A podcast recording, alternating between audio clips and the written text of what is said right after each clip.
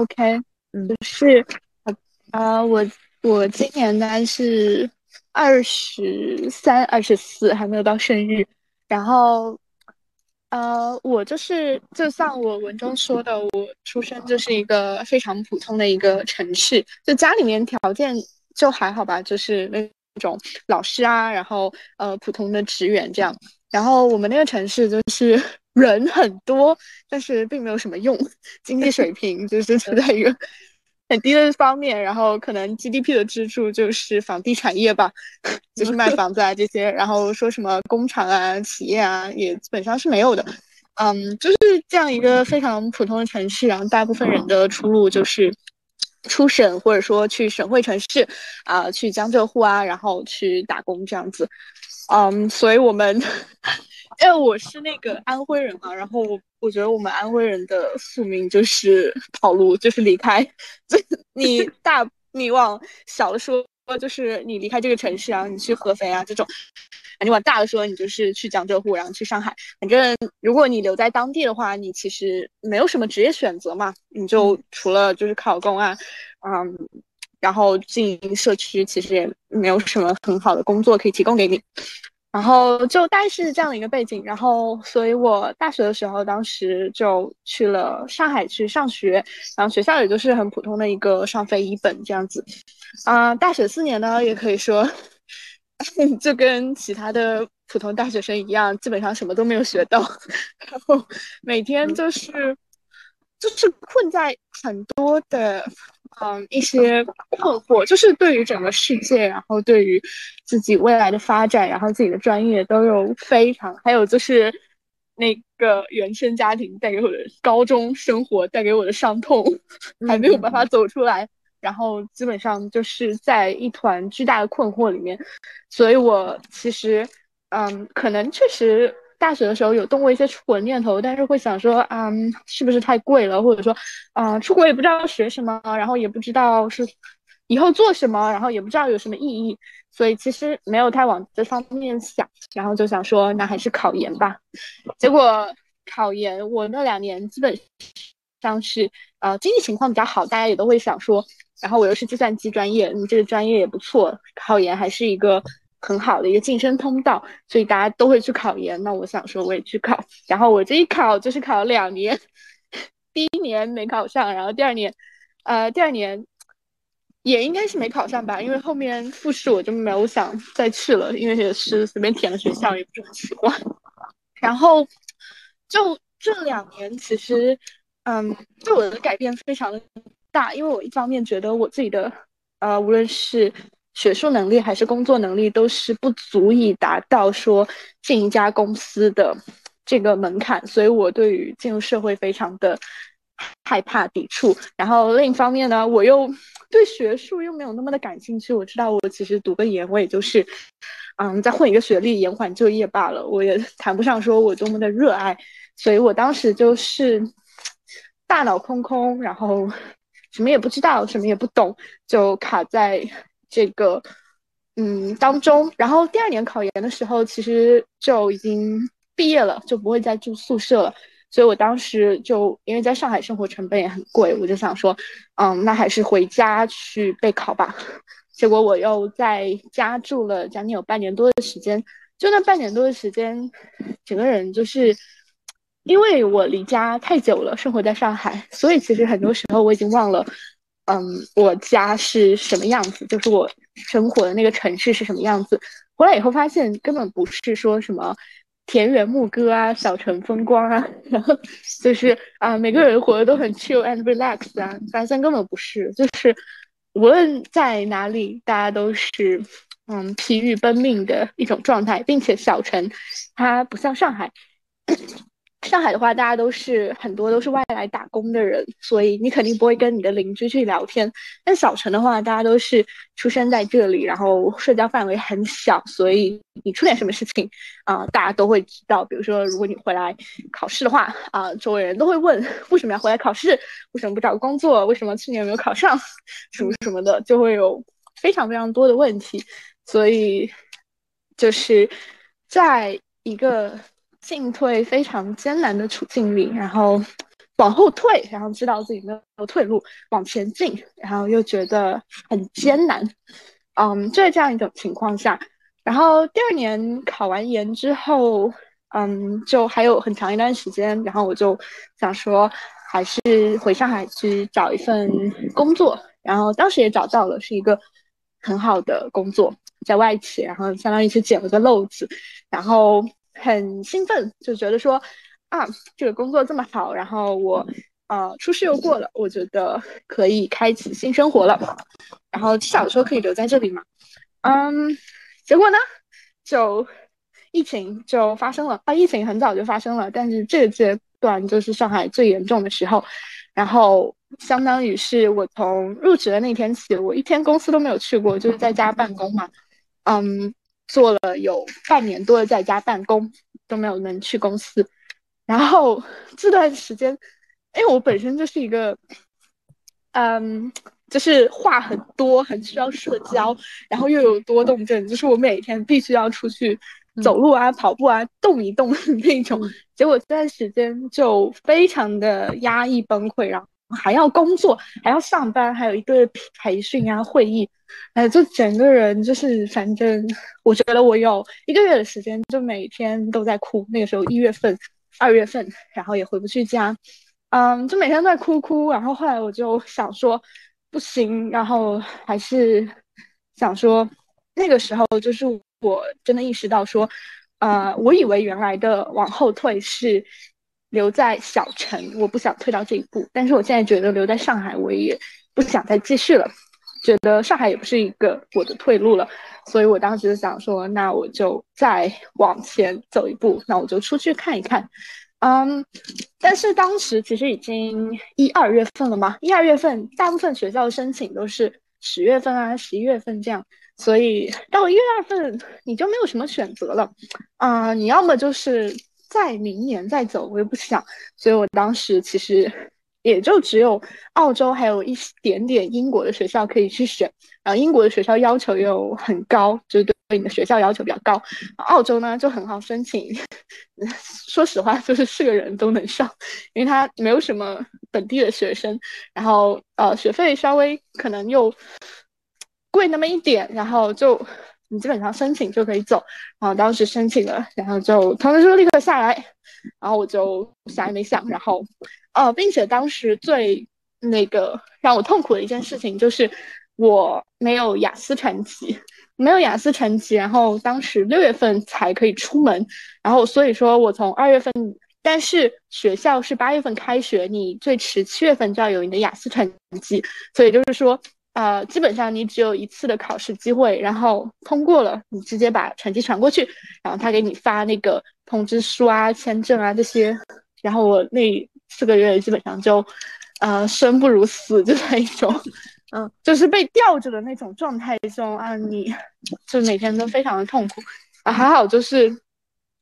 然后当时考雅思的时候也是辗转了好几个城市，为了。那个十四天的记录不要留在我身上，我就是先回家，然后我们家那边比较好一点，然后又跑到重庆，然后又跑到四川，然后就去跑了好几个地方，再跑回上海，然后总算把它考下来了。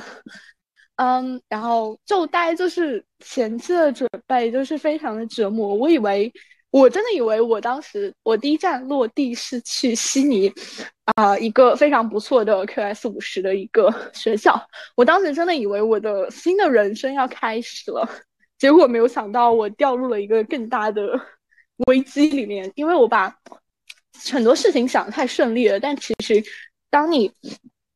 嗯，就好像我从一个小城市第一次来到上海的时候，我受到了那种巨大的冲击。然后到处都是商场，到处都是人。然后只要你想，你想花多少钱，想要体验到什么样的服务都可以。那我觉得从上海到澳洲的话，又第一次降临在一个很大的这样的一个城市里，然后给我带来了很久很久的一个冲击。因为你什么事情都不知道，然后什么也不会，嗯，都要第一次去适应。然后从可能办一张交通卡开始。然后当时我的学校的压力又非常的大，并且我们专业是呃计算机，然后本身工程学院的中国人就会很多。但是我当时没有想到，就你再多，可能一半，我觉得就已经很多了。但是我们专业只有三个人是外国人，就可能一百多号人，三个人是外国人，还是印度人，就就 就每天。对他们有自己的微信群，然后他们每天都在，嗯，讨论作业啊什么的。然后 这个学校的牌子又很好，基本上啊，你出去跟别人说哦你是这个学校的，然后大家都哦怎么样很厉害或者怎么样。但是我总感觉，然后并且呃大城市的消费也很高嘛，最大的消费就是你的住房啊，当时每个月的住房租房子可能就要花一万多块钱，然后。我们家的条件是比较一般的，就这个价格是可以负担。可是，呃，我会觉得很难受。我从来没有租房子，就一个小小的单间，六个人一起住，我就花掉了一万多。我当时就是 很崩溃，我感觉自己好像从一个围城，然后走到了另一个围城，就是我的世界里除了中国的留学生，然后除了我的那个小小的房间。他没有任何人了，我根本没有精力去关心外界发生了什么，然后也接触不到说，嗯，其他的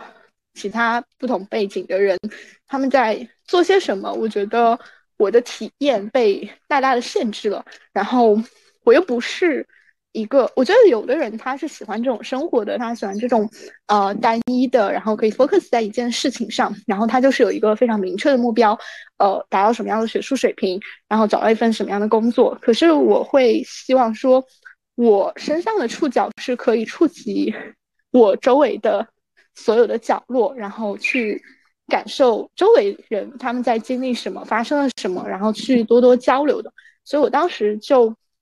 很长一段时间就在想说，呃，我不想留在这个学校了，我想去别的地方去看一看。然后这又是一个很大的挣扎，因为转学是说当时也很幼稚嘛，就觉得你离开了一个名校啊，这个光环就不在了。就你确实花了很多学费，但是你追求的不就是这样的一个 title，然后这样的一个社交圈，然后在一个大城市啊，每天都灯红酒绿的，这样子很好玩。这样的一个学习和生活，但突然你就要离开你所有的朋友，然后，呃，再也没有什么 privilege 了，然后你要搬到乡下一个农村去，然后怎么怎么样，嗯，可是当时就觉得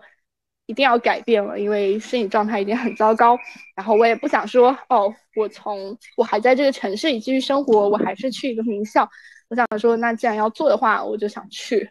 很偏很偏的一个郊区的城市，然后去一个再普通不过可能 QS 八百家，然后都没有 QS 的这样的一个公立学校，然后去学习。嗯，这就是一个很漫长的一个挣扎的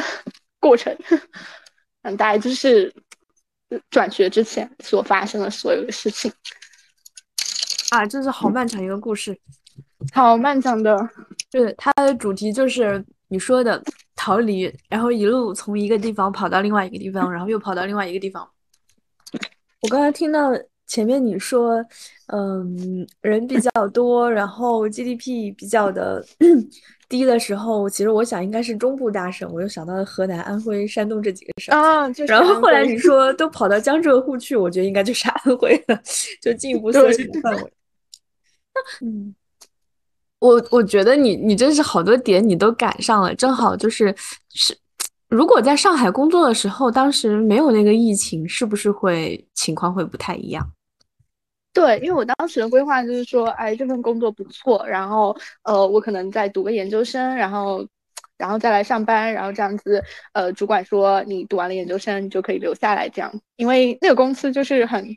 稳定啊，然后又各方面的福利待遇都很好，我觉得如果没有意外，我留下来也，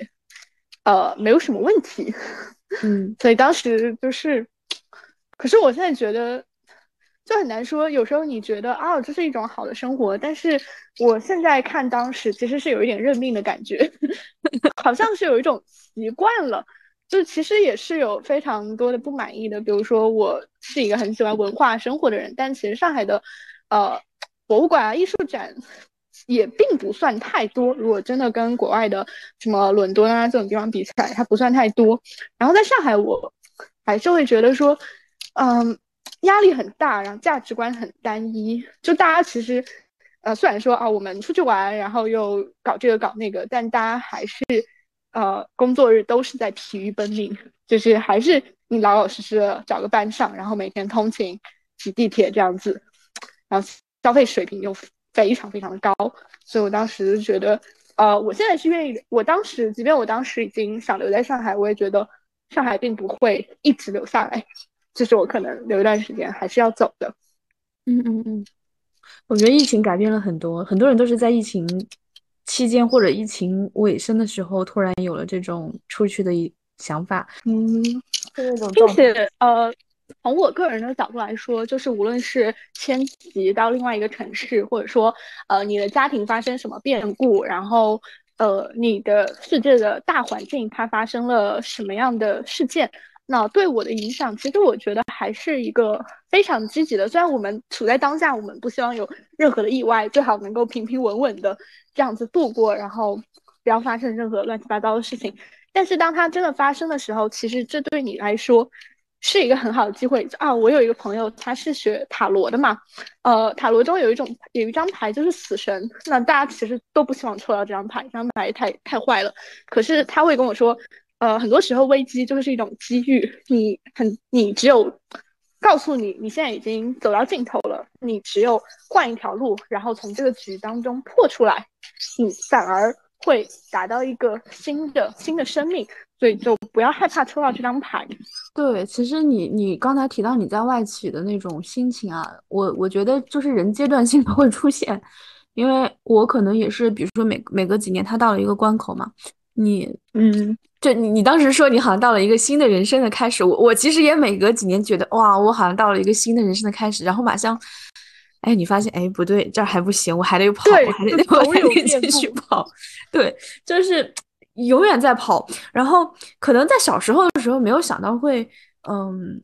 会跑到这种程度，可能觉得差不多吧，比如说到某个节点就行。然后你确实在某一个节点也觉得好像这样就行了哈。然后真的真的要跑吗？真的要去你去要去把现在这些丢掉，然后再去嗯获得一个不确定性嘛？也会这样自我怀疑。我我有时候是是从身边周围的人身上去获得一些力量，就有一些。比如说年龄可能比我再大，呃，会会大个七八岁甚至十岁左右女性，然后我发现她们还还在跑，她们还在还在从自己现在已经有的一些生活中离开，然后也确实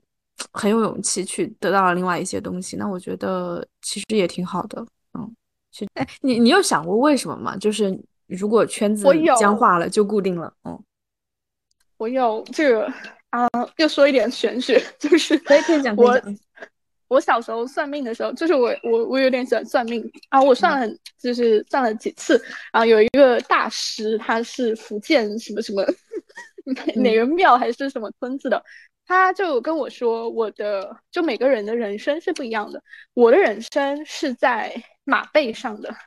就是他说我这一辈子就像在马背上一样，嗯。这个马它是会一直跑的，它需要一直去跑，除非我自己，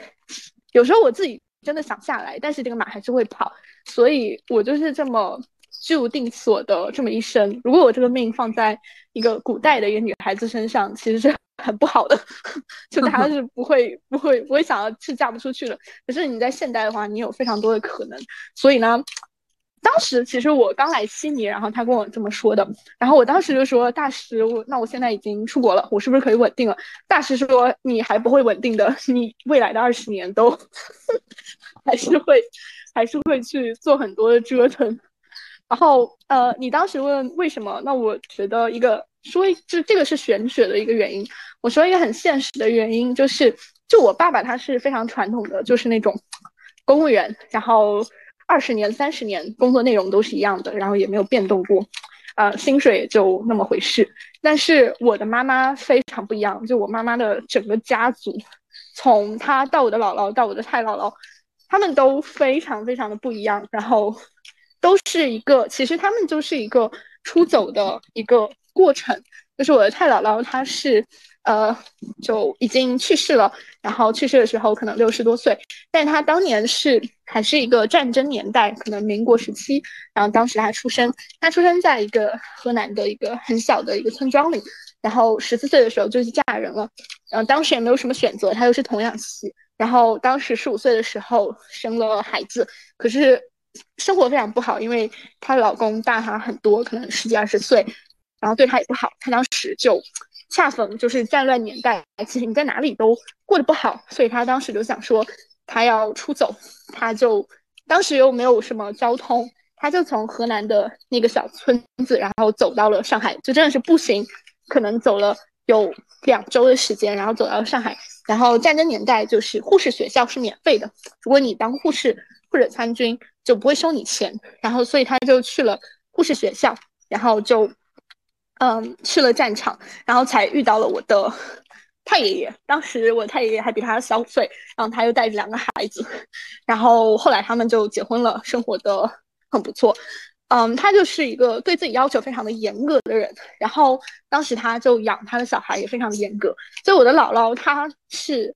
呃。当时那个年代出生的时候，她是在车间修那个柴油机，就是火车的那个柴油机。然后他当时是那个机组的组长，然后下面全是男的，所以他的脾气就非常的非常的不好。他是一个脾气非常大、非常火爆的人。但是我也能够理解，就是他在那样的工作环境里，如果他脾气很好的话，没有人会听他的。所以他就是一个。非常刚烈，然后但是又非常热心。就是如果你有什么问题，你找他，他肯定会帮你。就不管说啊，你是我的亲戚，还只是一个外人，他非常喜欢给人说媒。就是我上小学的时候，可能别人是什么送呃送点什么礼品卡呀，他就是跑去问我的语文老师需不需要对象，说我给你介绍一个对象。然后他直到现在，他就是非常非常热爱工作，喜欢。工作，他现在已经快七十岁了，但是他打三份工，就是工其实很简单，可能就是做保洁啊，然后发传单啊，还有什么去，就是房地产的那个呃门店前面去招揽生意这种，就做的是很简单的，但是他不愿意闲下来，然后他有时候还去跑长途，跑到别的地方去发传单，然后就是就非常的有活力。他现在七十多岁，全年无休，甚至他当时来。呃，上海找我的时候，他没有来过上海。然后他当时从火车下来，我说我现在在上课，没有办法去接你，你先随便玩一玩。但是他到晚上八点多钟，当时他到可能是四点多钟，人家到晚上八点多钟都没有联系我。然后我当时就很着急嘛，我不知道发发生了什么，我以为他走丢了，迷路了。啊，到后来他晚上可能十点多钟才联系我，然后他自己坐公交车，然后到我地方。我说你去干嘛了？他说他刚落地找了一份工作，他刚刚赚了五百块钱，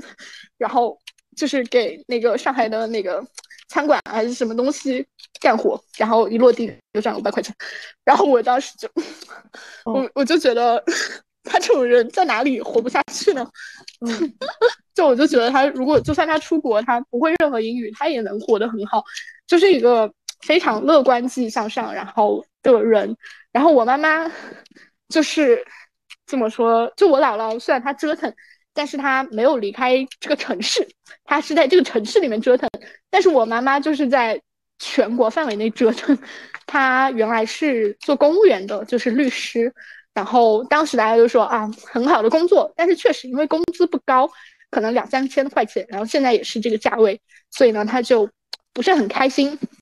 然后当时可能我三岁的时候，他就说不行，他想去试试，然后他就辞职先第一站，因为当时我爸和我姥姥肯定他们都是不同意的，他也知道他们肯定不同意，所以他说那我要走就去最远的，他当时就直接买了一个安徽去三亚的机票去卖票，去一个卖票公司卖票，然后后来呃卖了一段时间，就是卖的差不多，然后又。跑跑到义乌，然后想去做生意，然后做一段时间生意觉得不行，然后又跑去重庆，然后，呃，当时的又重新考了公务员，然后去那种就是，呃，有点像招商的一个政府部门去上班，然后后面又觉得后来被重庆派到了上海，然后当一个驻外办，然后在驻外办又觉得不行，然后觉得说，呃，三千可能在重庆还可以，但是你去了上海，继续拿着重庆发的三千，就完全不够用。然后每天可能住在朋友家里，要坐两个小时的公地铁、公交，然后才能到公司，然后基本上都在通勤，就这种生活，他其实过了有。五六年，后来他又辞职跑到广州，然后又辞职跑回上海，就是一直在换自己的职业方向啊，各种东西。然后他又觉得要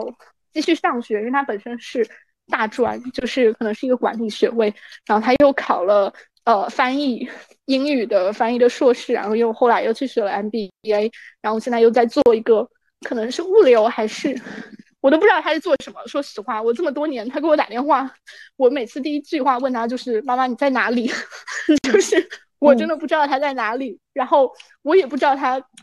现在到底在做什么，可能是物流，可能是管理，因为他一直在换他的职业。但他现在呃就发展的还不错，所以我能其实我能出国也是因为他，因为我爸那个工资太死了。就基本上可能存款也不是很多，就我能出国全靠我妈。然后我爸跟我妈就完全过不了一块去。他以前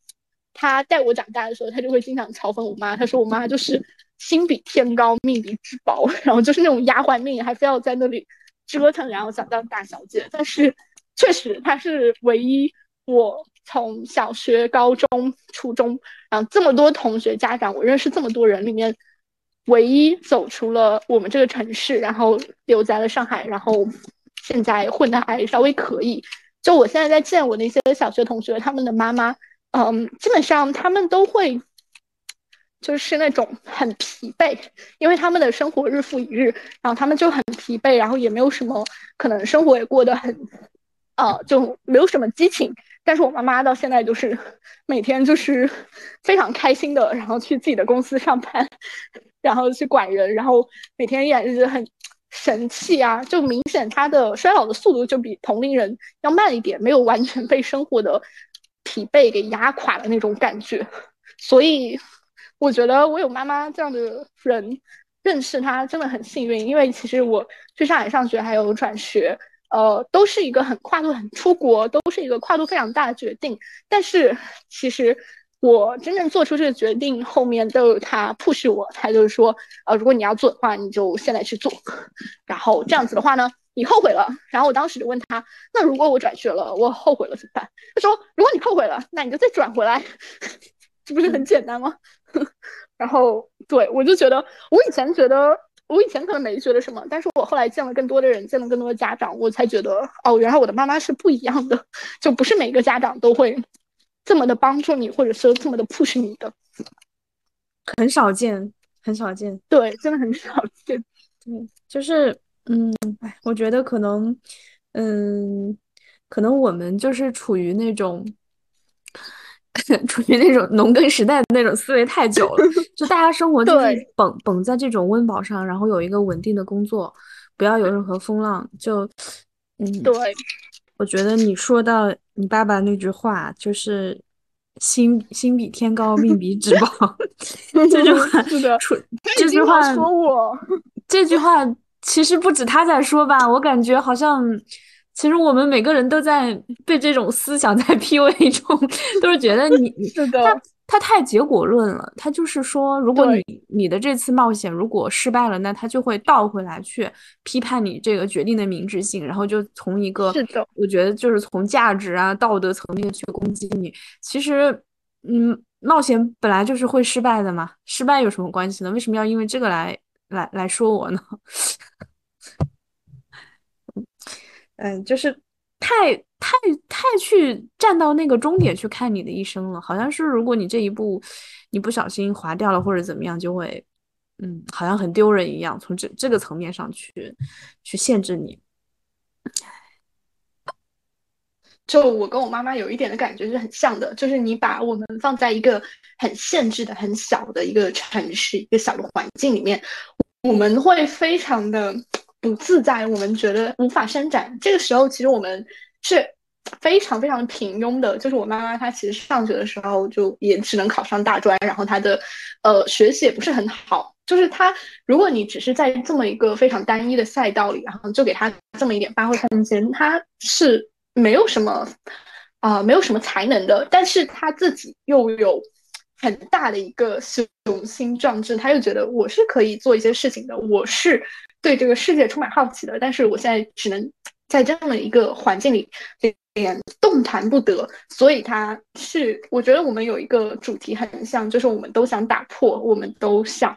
去更大的一个空间，我们都觉得我们不止于此，我们想去一个更大的空间去发挥，然后去接触外面的世界。所以我觉得事业上的成功，它嗯确实是证明自己能力的一个方式，但是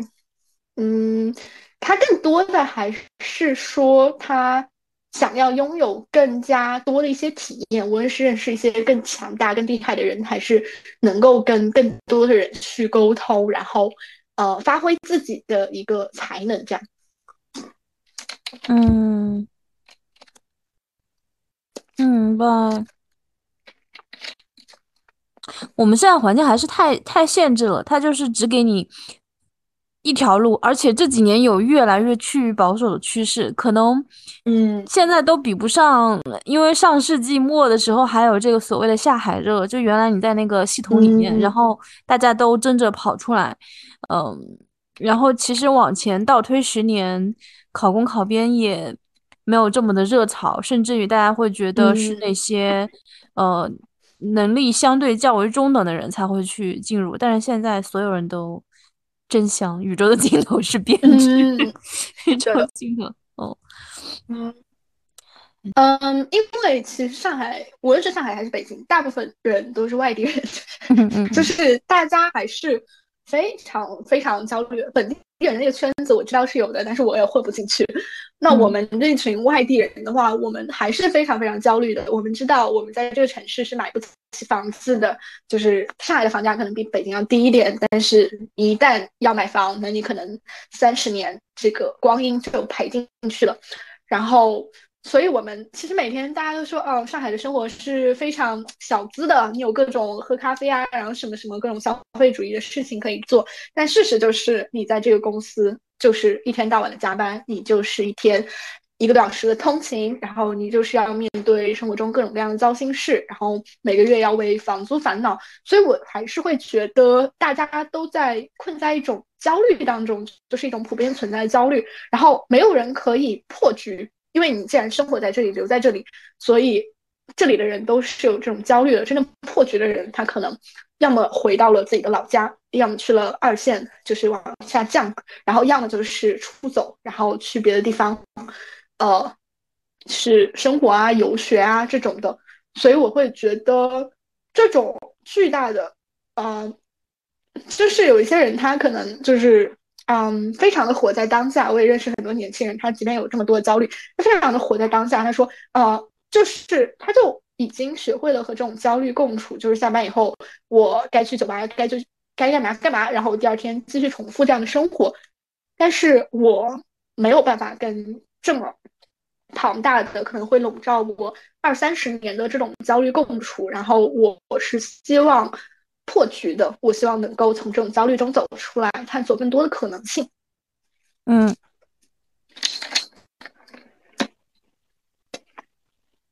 我觉得是的，就如果你觉得一种状态不好的话，那你就去改变。对。我觉得这个其实就是，嗯，就人活着确实要吃苦，就除 非你已经到了一定境界，然后家里的条件很好，你太聪明了，你不用吃苦了。但大部分人都是吃苦的。但是其实我觉得很多人他并不明白，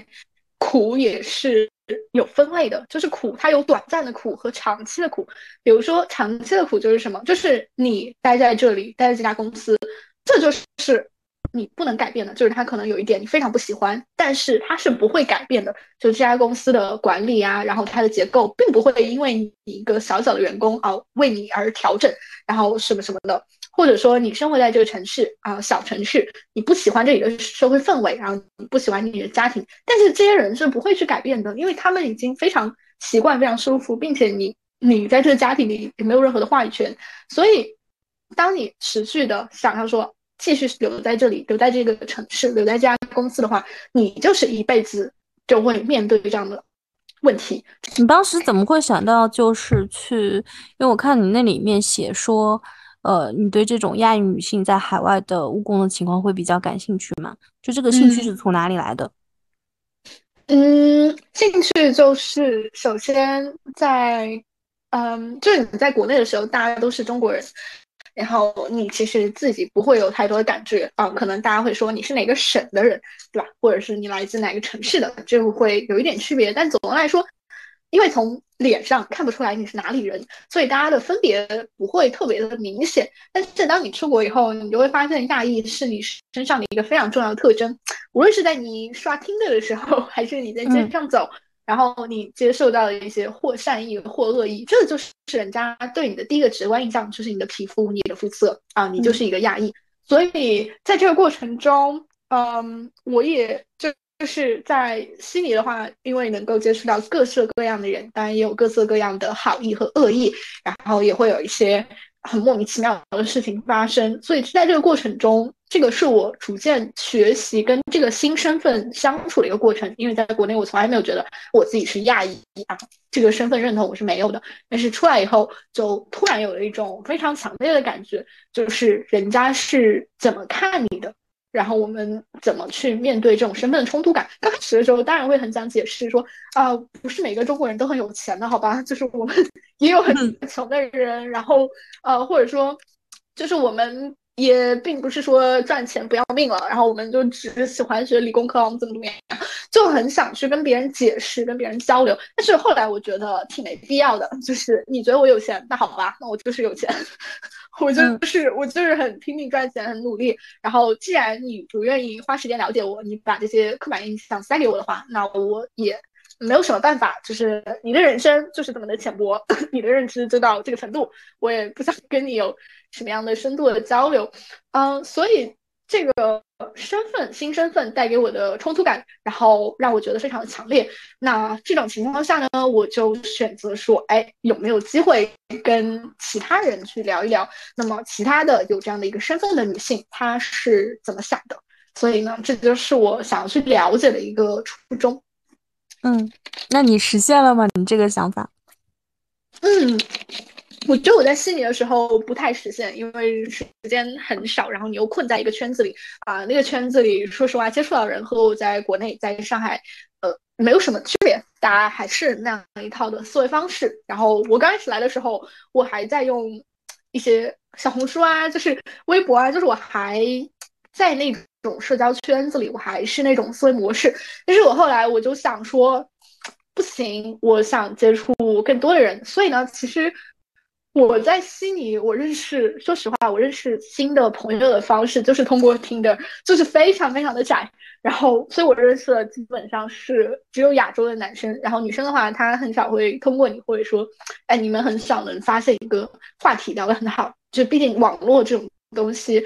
它建立的联系实在是太弱了，所以我也是真的攀到了偏远之后，有了更多的时间，然后生活中的同学变得更加多样，我才会说说，哎，那我们了解一下，沟通一下，然后才会有更多的机会去建立一些更深层次，而不是说，哦，我们只是在网络上发几条消息这样子。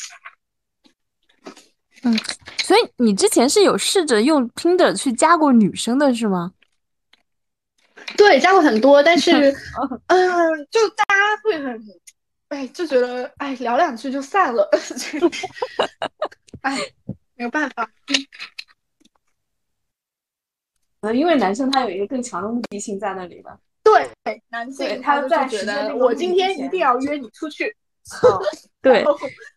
我对，所以他就会跟你聊很久。但女生的话，嗯。可能也确实他们会有一定的戒备心，不会跟陌生人聊很多，但总之就是不太顺利。嗯，戒备心一方面，然后缺乏一个嗯切入点，然后没有什么长期的这种驱动你在那里聊，就是尬聊。男生的话，他就觉得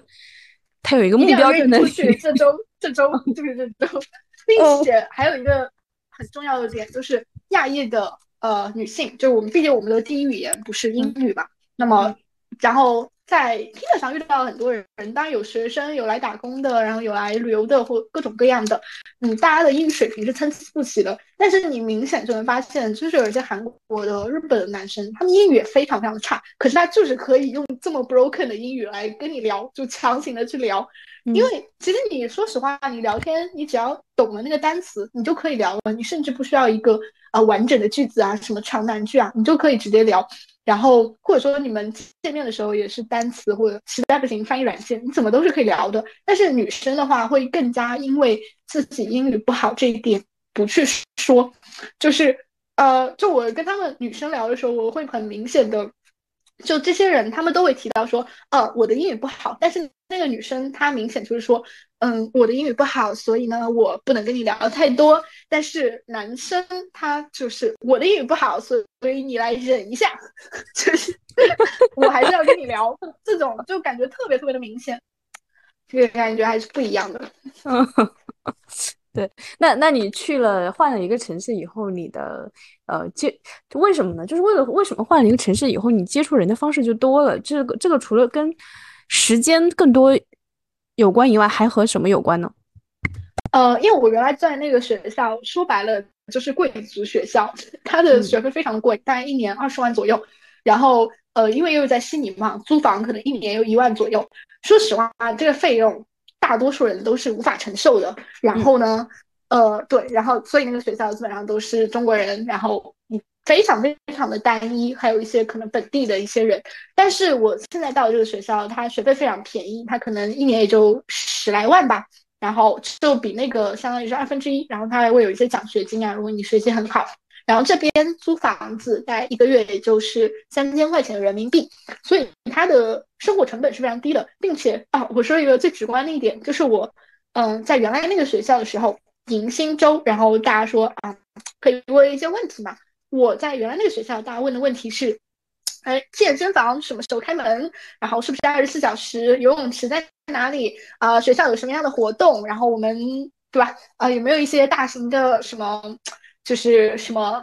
呃，认识新朋友的途径啊，就大家问的都是呃这样的问题。还有就是，呃，学校的电脑房怎么样？然后，诶，有什么样的资源可以提供给我们？大家问的都是这种。但是我搬到这个新的公立学校的时候，呃，第一天迎新周，然后所有同学基本上都是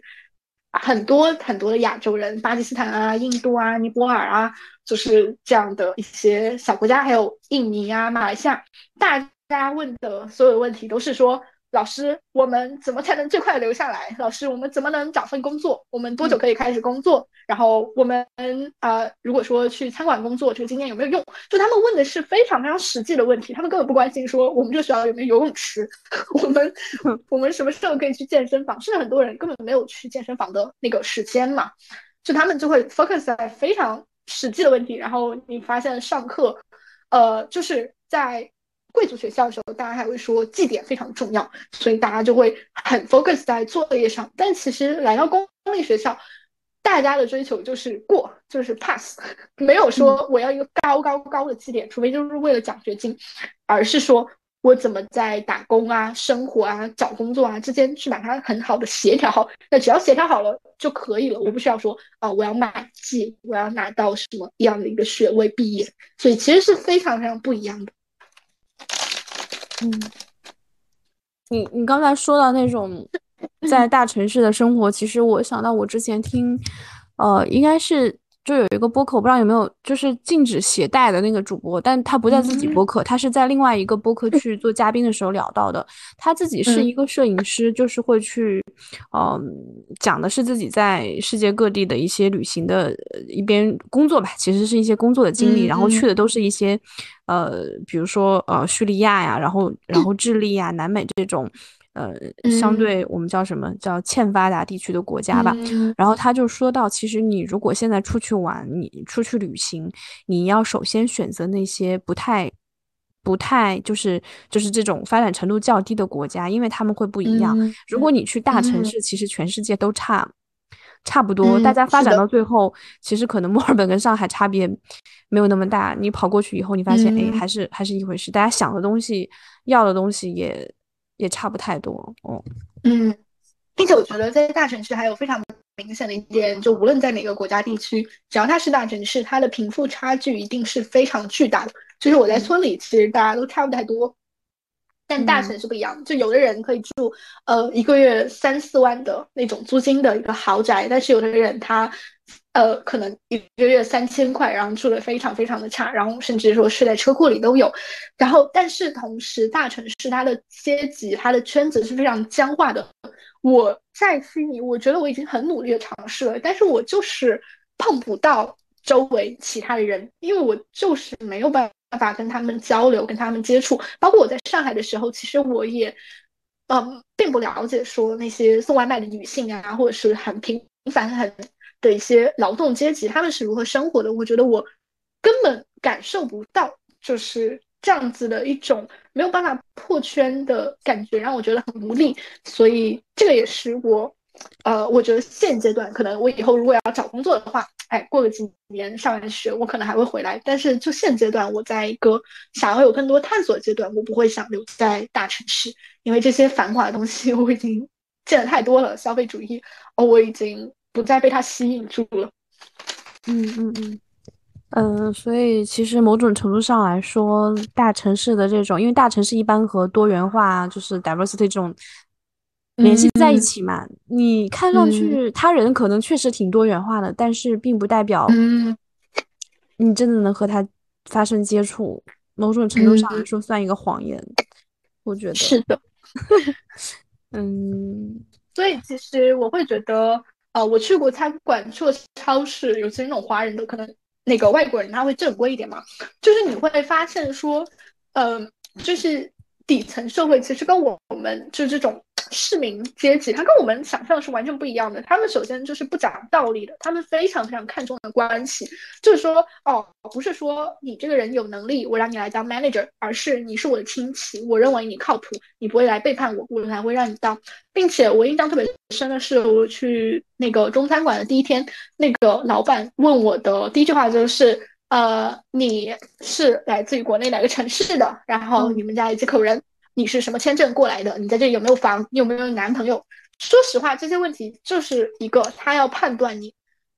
你好不好欺负，对吧？如果你来自一个很有钱的城市啊，如果你是呃当地的居民，如果你在当地有房，然后如果你有一个白人的老公，那你就是不一样的。可是呢，我就是什么都没有，然后我那你就是可以欺负的。像我们原来那个店。呃，待遇最好的一个女生，她虽然是国内过来的，但是她有个白人老公，那店主肯定不敢拖欠她薪水啊，或者怎么怎么样啊，就觉得她不好欺负的。是的，但是我其实想说，呃，就是无论你在哪里，你都会有各种各样的限制的。比如说你在国内，它有很多的问题；那你在国外的话，你可能会问到遇到一些新的问题，就是你首先要面对你的亚裔的这个身份。还有就是，就算同为亚裔，每个人的命运也是不同的。就就比如说日韩的话，他们的呃护照就很好用嘛，人家他们大概有一百六十个免签还是怎么样，然后基本上他们在世界任何一个国家都可以去打工，打工签都有一到三年的一个时间，他们想来就来。他们递个申请就是跑一趟大使馆，或者说上网递交一下，他就可以来了，他就直达了。然后所以我也认识有一个，我认识。一个日本男生，他就让我印象非常深刻。他说他，呃，十八岁以后就没有什么上大学的打算嘛。那么他就在门口的那个便利店，然后去当店员打零工，然后赚了钱就花，花了钱再赚，然后住家里，然后吃家里。然后现在他二十二岁了，所以呢，他要出来，呃，来澳大利亚看一看。那么他也是非常的 casual，就是。打工三天，然后休息三天，然后还有一天怎么睡觉，就是这样子，就是过好他的每一天，都在享受他的生活，然后赚了钱就花。然后我说，呃，你的未来的规划是什么？他说没有规划，可能三十岁以前就是呃全球巡回打工，然后边打工边玩边旅游，是这样子。但是我就觉得。呃呃，我没办法像他一样生活。首先就是我没有办法去那么多地方，我是有限制的。然后我也没有那么多地方可以去打工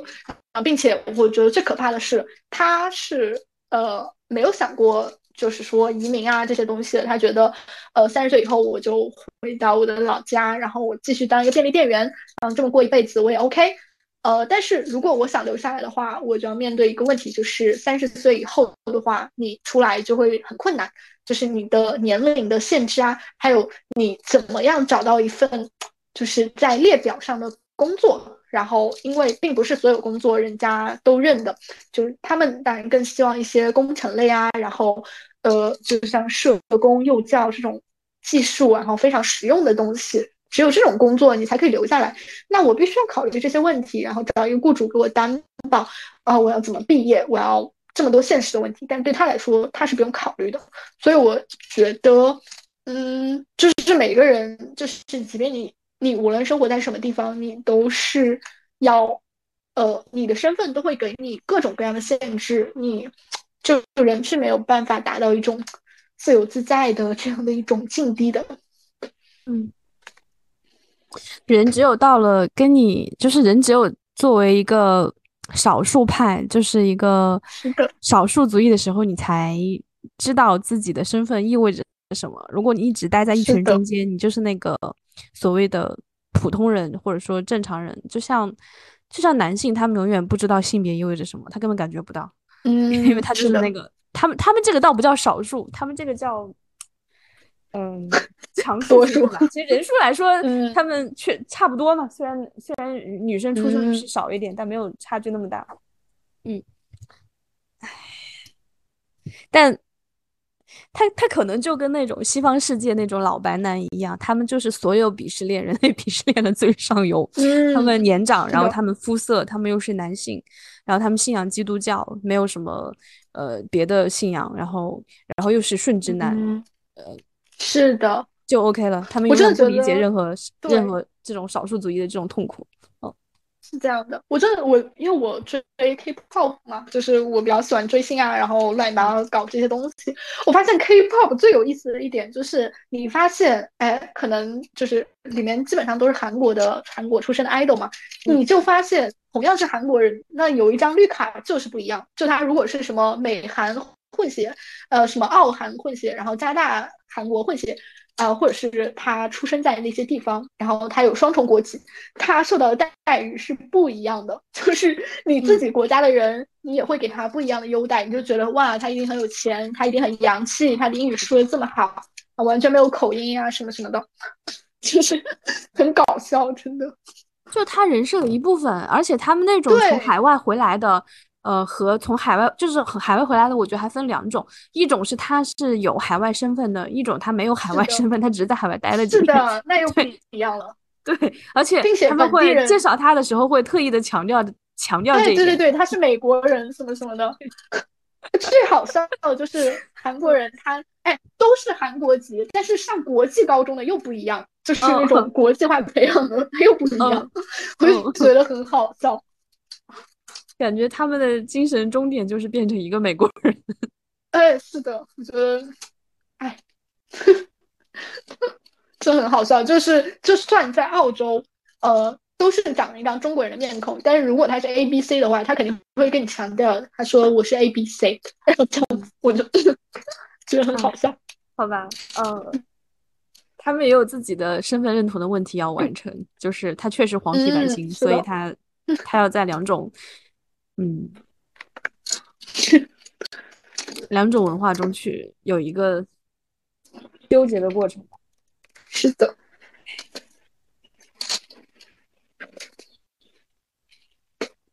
你觉得这么长时间体验下，你觉得亚裔对你来说意味着什么呢？亚裔女性的身份？嗯，